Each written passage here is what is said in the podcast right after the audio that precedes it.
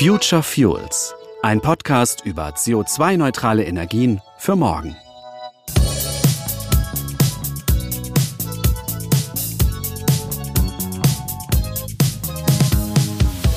Wir stecken mitten in einer Energiekrise. Es drohen Versorgungsengpässe und hohe Kosten. Das betrifft alle Bereiche, von Privathaushalten über Gewerbe und Mittelstand bis hin zur Industrie. Parallel schreitet auch der Klimawandel voran. Deutschland muss sich also künftig im Thema Energieversorgung anders und besser aufstellen. Ein Teil der Lösung ist grüner Wasserstoff.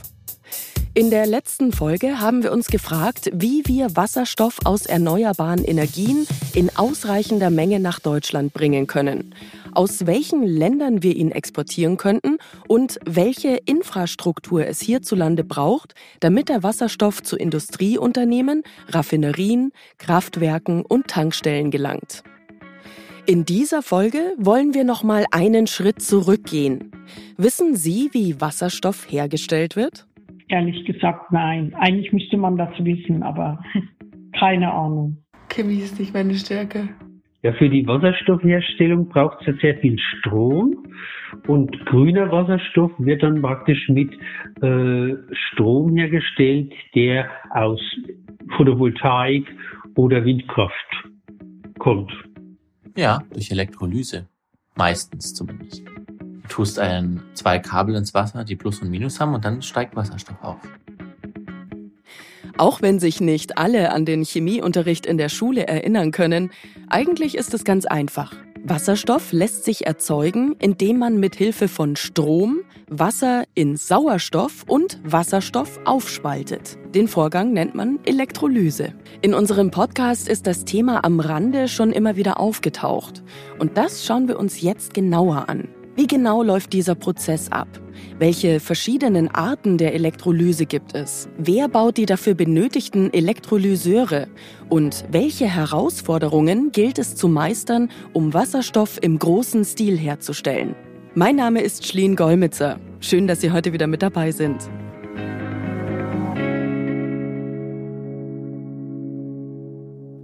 Die Bundesregierung geht davon aus, dass wir in Deutschland 2030 jährlich 90 bis 110 Terawattstunden Wasserstoff benötigen. Zum Vergleich, das ist etwa doppelt so viel Wasserstoff, wie wir in Deutschland heute einsetzen. Davon sind nur knapp 10 Prozent per Elektrolyse hergestellt. Der Großteil wird noch in herkömmlichen Verfahren aus fossilen Quellen, wie zum Beispiel Erdgas, gewonnen. Zukünftig muss er jedoch CO2-neutral sein. Eine doppelte Herausforderung. Um das zu gewährleisten, müssen wir grünen Wasserstoff importieren, aus Ländern mit günstigeren Produktionsbedingungen und dem notwendigen Flächenangebot für Solarstrom. Trotzdem gibt es auch hierzulande Forschung und Entwicklung zur Herstellung von grünem Wasserstoff. Raffinerien nutzen Wasserstoff für die Herstellung von Kraftstoffen aus Rohöl und senken so ihre eigenen CO2-Emissionen. Energieversorger sind interessiert, weil sie ihr heutiges Geschäftsmodell von fossilem Erdgas auf grüne Gase umstellen müssen. Und auch viele Industriebetriebe wollen ihre Prozesse auf grünen Wasserstoff als Energiequelle verändern, um heimische Wertschöpfungsketten und Arbeitsplätze rechtzeitig zu sichern.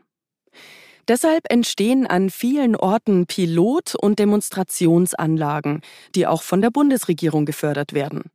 Schon heute entstehen in branchenübergreifenden Kooperationen erste lokale Wasserstoffnetze, die zu einem deutschen bzw. europäischen Wasserstoffnetz ausgebaut werden sollen und über Pipelines oder Schiffterminals an der Küste die notwendigen Importmengen einspeisen können. Neben den privatwirtschaftlichen und staatlichen Initiativen im Land unterstützt die Bundesregierung daher auch internationale Wasserstoffprojekte durch sogenannte Energiepartnerschaften mit Kanada und Australien, aber auch mit afrikanischen oder südamerikanischen Ländern. Die Produktion von Wasserstoff wird also überall weiterentwickelt. Aber was brauchen wir denn, um Wasserstoff herzustellen? Wasserstoff kommt auf der Erde nicht alleine, sondern nur in Form von Verbindungen vor. Daher muss er, mit Hilfe von Energie, aus einem wasserstoffreichen Ausgangsstoff abgespalten werden. Diese Ausgangsstoffe können Erdgas sein, andere Kohlenwasserstoffe wie zum Beispiel Erdöl, Biomasse oder Wasser. Da wir grünen Wasserstoff wollen, fallen die ersten beiden Optionen, also Erdgas und Erdöl, natürlich weg. Bleibt Biomasse und Wasser. Das Fraunhofer Institut für Fabrikbetrieb und Automatisierung forscht derzeit daran, wie Wasserstoff aus Bioabfällen gewonnen werden kann. Dieses Verfahren steht also noch ganz am Anfang. Daher wird grüner Wasserstoff aktuell in der Regel aus Wasser gewonnen, und zwar mit Hilfe von Elektrolyse. Elektrolyse bezeichnet die Aufspaltung einer chemischen Verbindung durch den Einsatz von elektrischem Strom. Da Wasserstoff, also H2, nur in gebundener Form als H2O existiert, muss er erst aus dieser Verbindung gelöst werden. In einem Elektrolyseur werden also aus zwei Wassermolekülen je zwei Wasserstoffmoleküle und ein Sauerstoffmolekül gewonnen. Ein klassischer Elektrolyseur besitzt zwei Elektroden, die in Kontakt mit dem Wasser gebracht werden. Zwischen den Elektroden wird eine elektrische Spannung angelegt. Diese führt zu der Spaltung des H2O-Moleküls.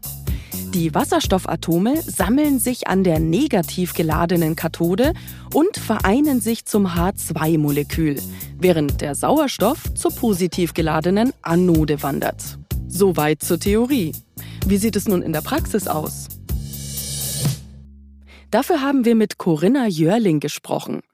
Sie ist Teamleiterin des Bereichs Erneuerbare Kraftstoffe bei der GmbH Nationale Organisation Wasserstoff- und Brennstoffzellentechnologie, kurz NOW. Sie sagt, was die Produktion betrifft, habe Deutschland eine sehr gute Ausgangsposition. Deutschland hat eine sehr gute Situation, weil wir auf viel Erfahrung mit Wasserstofferzeugungstechnologien zurückgreifen können. Das sind einmal, ist einmal die technische Expertise, wo wir große Player in Deutschland haben, aber auch sehr gute Netzwerke, die das ganze Ökosystem der Wasserstoffelektrolyse äh, gut vernetzen und äh, das unterstützen, diese Entwicklung.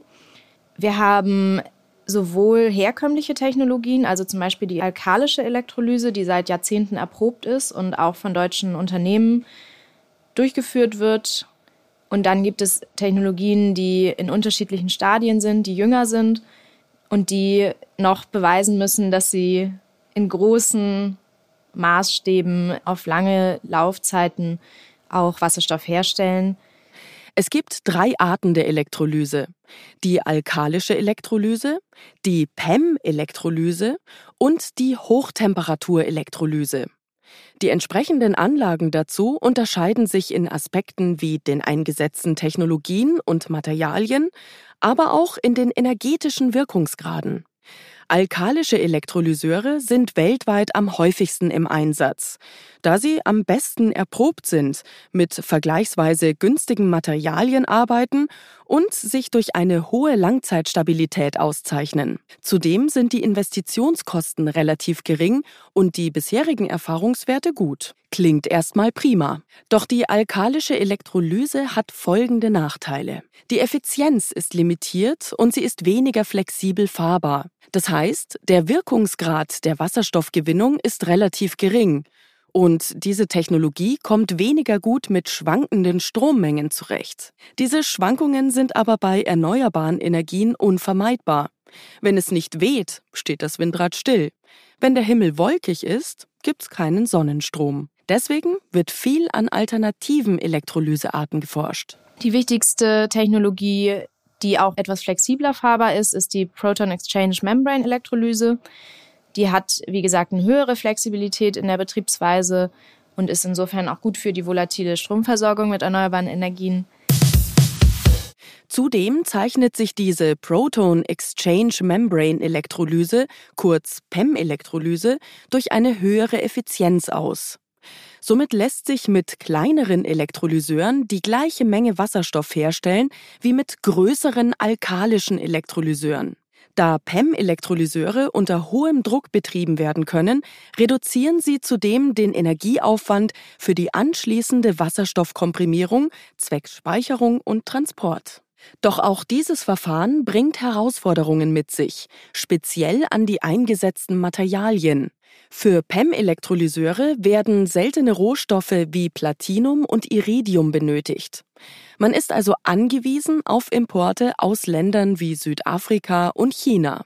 Hinzu kommt, dass diese Technologie noch nicht im industriellen Maßstab erprobt ist. Also es gibt jetzt erste größere Anlagen, aber was eigentlich passiert, wenn diese Anlage 35 Jahre fährt, was das macht mit den Komponenten, eventuell mit Wirkungsgradverlusten etc. Das sind einfach Sachen, die werden sich noch herausstellen und da besteht einfach auch noch Erprobungsbedarf. Es gibt noch ein drittes Verfahren, an dem intensiv geforscht wird. Eine weitere Technologie, die sehr interessant ist, aber in einem noch früheren Entwicklungsstadium, ist die Hochtemperaturelektrolyse. Diese ist sehr vielversprechend, wenn es um die Effizienzgrade geht. Sie ist aber technisch, wie gesagt, noch nicht ausgereift im Vergleich zur PEM-Elektrolyse, also der Proton Exchange Membrane Elektrolyse. Sie ist besonders geeignet für die Koelektrolyse. Das heißt, dass man im Grunde in einem Schritt gleich schon Synthesegase, also PTX-Produkte herstellt es gibt auch schon Prototypen, unter anderem gefördert vom BMBF, vom Deutschen Ministerium für Bildung und Forschung. Und die Technologie ist also in Demoprojekten verfügbar, aber noch nicht kommerziell. Der Name Hochtemperaturelektrolyse kommt nicht von ungefähr. 800 bis 1000 Grad braucht es für diese Elektrolyseart. Statt mit Wasser wird hier mit Wasserdampf gearbeitet. Durch die hohe thermodynamische Energie ist für die Aufspaltung weniger elektrische Energie nötig als bei Verfahren, die mit flüssigem Wasser arbeiten. Die Wirkungsgrade, das Verhältnis zwischen aufgebrachter und gewonnener Energie, sind dementsprechend höher als bei alkalischer oder PEM-Elektrolyse. Das Dresdner Unternehmen Sunfire, das sich auf den Bau von Hochtemperaturelektrolyseuren spezialisiert hat, erzielte Wirkungsgrade von bis zu 84 Prozent. Zum Vergleich, bei den anderen beiden Arten liegt der Wert in der Regel bei 60 bis 70 Prozent. Was für alle Verfahren gilt, für die Elektrolyse braucht man Süßwasser. Das ist kostbar, vor allem in Regionen wie zum Beispiel Australien oder der arabischen Halbinsel, wo günstiger grüner Strom für die Elektrolyse verfügbar ist. Daher greift man auf Meerwasser zurück, das natürlich erstmal entsalzen werden muss. Und das bedeutet, dass man einen zusätzlichen Ausbau der erneuerbaren Energien einplanen muss, um diesem zusätzlichen Energiebedarf gerecht werden zu können. Allerdings ist es im Vergleich zu der Energie, die benötigt wird für die Elektrolyse, ein deutlich geringerer Energieaufwand.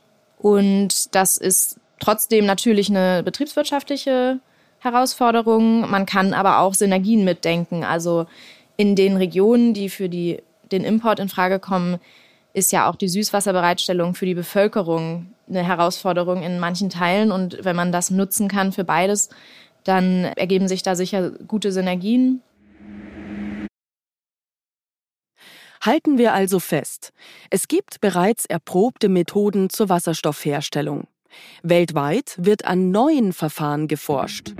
Einige Fragen sind noch ungeklärt, doch Expertinnen und Experten sind optimistisch, dass sich für diese technischen und ökologischen Probleme schon bald Lösungen finden lassen. Eines der größten Probleme der Wasserstoffproduktion ist ökonomischer Natur. Derzeit ist grüner Wasserstoff unter marktwirtschaftlichen Bedingungen noch nicht wettbewerbsfähig. Eine wichtige Voraussetzung für niedrigere Kosten ist die Produktion im industriellen Maßstab. In einer aktuellen Studie der NOW GmbH ist allerdings noch von Manufakturbedingungen die Rede. Corinna Jörling erklärt, was damit gemeint ist. Es gibt keine Nachfrage, die die sehr hohen Preise, die die Wasserstoffproduktion im Moment verursacht, auch zahlen kann und will. Und also haben wir keine funktionierende Nachfrage und Angebot. Und diese Lücke muss irgendwie überbrückt werden. Und das ist im Moment noch nicht der Fall. Deswegen haben wir eben diese Manufakturbedingungen für Wasserstoffproduktion im Moment, wie wir das genannt haben. Wenn man mal ganz ehrlich ist, dann ist der Markt für grünen Wasserstoff noch nicht existent. Das sagt Alexander Habeder, Leiter der Geschäftsentwicklung für den Bereich Wasserstoff Siemens Energy. Siemens Energy ist weltweit einer der führenden Player, was die Produktion von Wasserstoff betrifft. Um die Technologie und Know-how voranzutreiben, aber auch um internationale Kunden zukünftig von der eigenen Technologie überzeugen zu können, wird in Deutschland derzeit in größere Demonstrationsanlagen investiert. Im September ging in Wunsiedel eine von Siemens Energy gebaute 8,5 Megawatt Anlage ans Netz. Bis zu 1350 Tonnen grüner Wasserstoff sollen dort pro Jahr erzeugt werden. Abnehmer sind vor allem Industrie- und Gewerbebetriebe aus der Region. Und auch in Nordfrankreich sollen Elektrolyseure von Siemens Energy bald grünen Wasserstoff erzeugen. Siemens Energy investiert also in viel inland produzierten grünen Wasserstoff. Dennoch, im Vergleich zu dem, was EU-weit benötigt wird, sind die dort erzeugten Mengen minimal. Hin möchte, die haben ja mit dem Repower EU-Programm, haben sie ja erst vor kurzem dargestellt, was sie bis 2030 erreichen wollen. Und da wollen sie ja im Endeffekt 20 Megatonnen pro Jahr erzeugen wollen. Um das mal in Relation zu bringen zu dem Projekt Wunsiedel. Das Projekt Wunsiedel hat 8,5 Megawatt die 20 Megatonnen des EU-Programms, was gestartet worden ist, bedeuten ungefähr irgendwas zwischen 280 und 300 Gigawatt. So, und ähm, da ist das kleine Projekt Wunsel mit 8,5 Megawatt natürlich nur ein Tropfen auf den heißen Stein, wo wir eigentlich hin müssten. In Zahlen ausgedrückt weniger als 0,003 Prozent. Ein weiteres Problem, derzeit ist die Produktion von Wasserstoff noch nicht lukrativ. Da der Markt klein ist, ist der Bau der Anlagen relativ teuer. Stichwort Economies of Scale.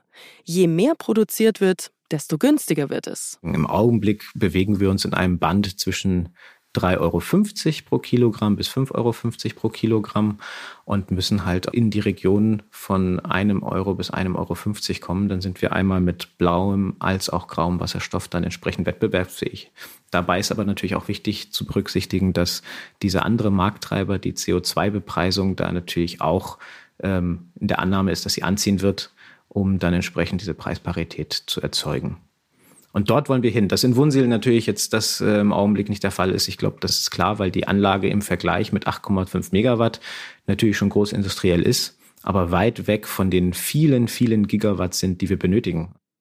Nicht nur die kleinteiligen Marktstrukturen und die damit verbundenen hohen Investitionskosten treiben den Preis in die Höhe. Es ist kein Geheimnis und es wird auch immer dabei bleiben, dass der größte Bestandteil eines Kilogramm Wasserstoffs weiterhin der Strompreis ist. Also die Wettbewerbsfähigkeit hängt dann davon ab, wo der günstigere Strom zu finden ist. Und ähm, im Augenblick sehen wir ja gerade ähm, leider aufgrund des Krieges in der Ukraine, was mit den Energiepreisen in Europa, aber auch weltweit passiert. Viele Kunden haben jetzt ein erhöhtes Interesse an Wasserstoff, weil sie natürlich sehen, der kann lokal produziert werden. Aber wir brauchen dafür Strom. Und im Idealfall brauchen wir dafür regenerativen Strom. Und das ist ja die Krux an der Sache.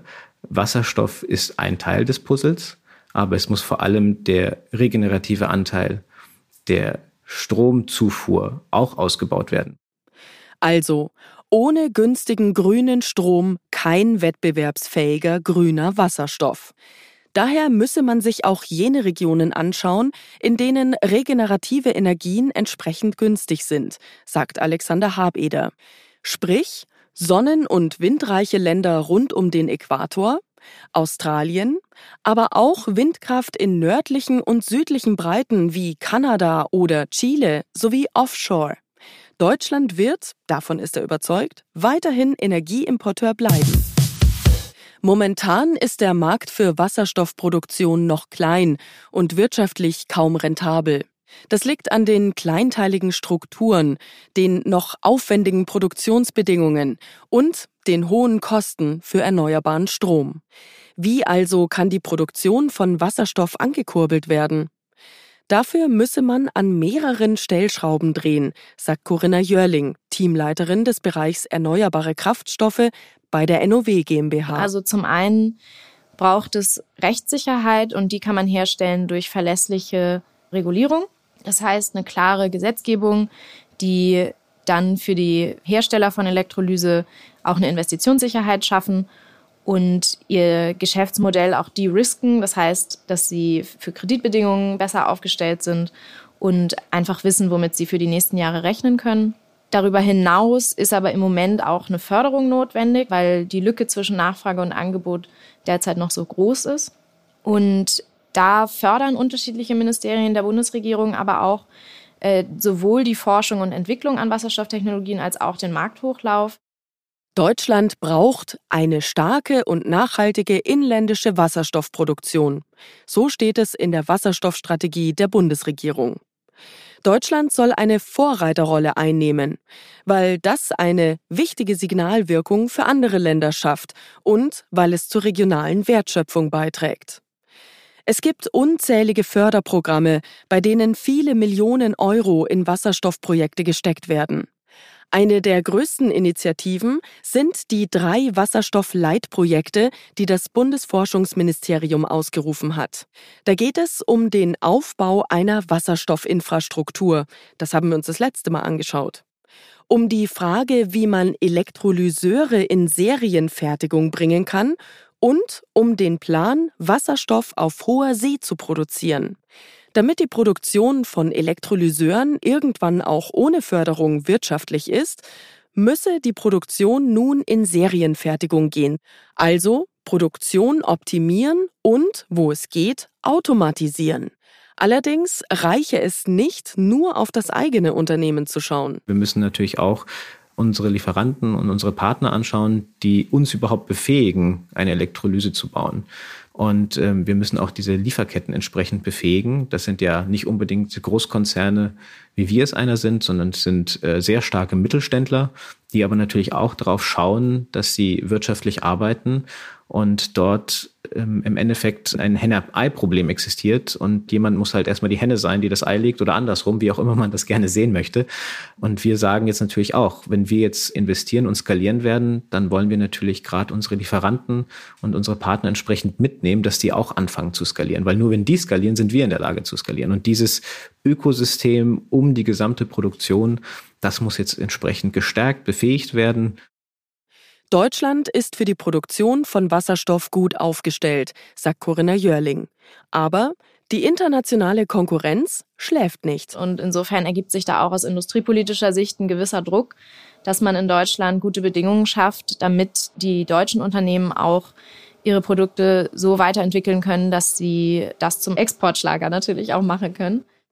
Wenn Politik, Hersteller und Verbraucher aber an einem Strang ziehen, könnte die Produktion und der Einsatz von Wasserstoff schon bald wettbewerbsfähig sein, sagt Alexander Habeder. Er und sein Team glauben fest an diese grüne Revolution. Die nachhaltige Wasserstoffproduktion steht erst am Anfang und der Markt ist klein. Noch ist die Produktion teuer und grün erzeugter Wasserstoff kann kostenseitig nicht mit fossilen Energieträgern oder dem industriell hergestellten grauen und blauen Wasserstoff mithalten. Grund sind der schleppende Ausbau der erneuerbaren Energien, eine unklare Rechtslage und noch hohe Investitionskosten. Es braucht also dringend gesicherte und verbesserte Rahmenbedingungen, damit Unternehmen die Produktion skalieren können. Dass Wasserstoff in Zukunft einen wesentlichen Beitrag zur Energiesicherheit und Unabhängigkeit leisten wird, da sind sich alle Beteiligten einig. Die Bundesregierung, die viel Geld in Forschung und Entwicklung steckt, und die Unternehmen, die neue Technologien entwickeln und Elektrolyseanlagen bauen. Es wird wahrscheinlich noch etwas dauern, bis diese Anlagen große Mengen Wasserstoff zu wettbewerbsfähigen Preisen produzieren werden. Doch schon jetzt machen zahlreiche Projekte in Deutschland und der ganzen Welt vor, wie die Produktion von grünem Wasserstoff funktionieren kann. Die grüne Revolution ist bereits in vollem Gange. Das war Future Fuels. Ich danke Ihnen fürs Zuhören. Bis zum nächsten Mal. Future Fuels ist ein Podcast von N2X, Wirtschaftsverband Fuels und Energie zur Zukunft einer treibhausgasneutralen Energie- und Rohstoffversorgung. Konzept, Regie und Produktion Ikone Media. Weitere Informationen finden Sie auf futurefuels.blog.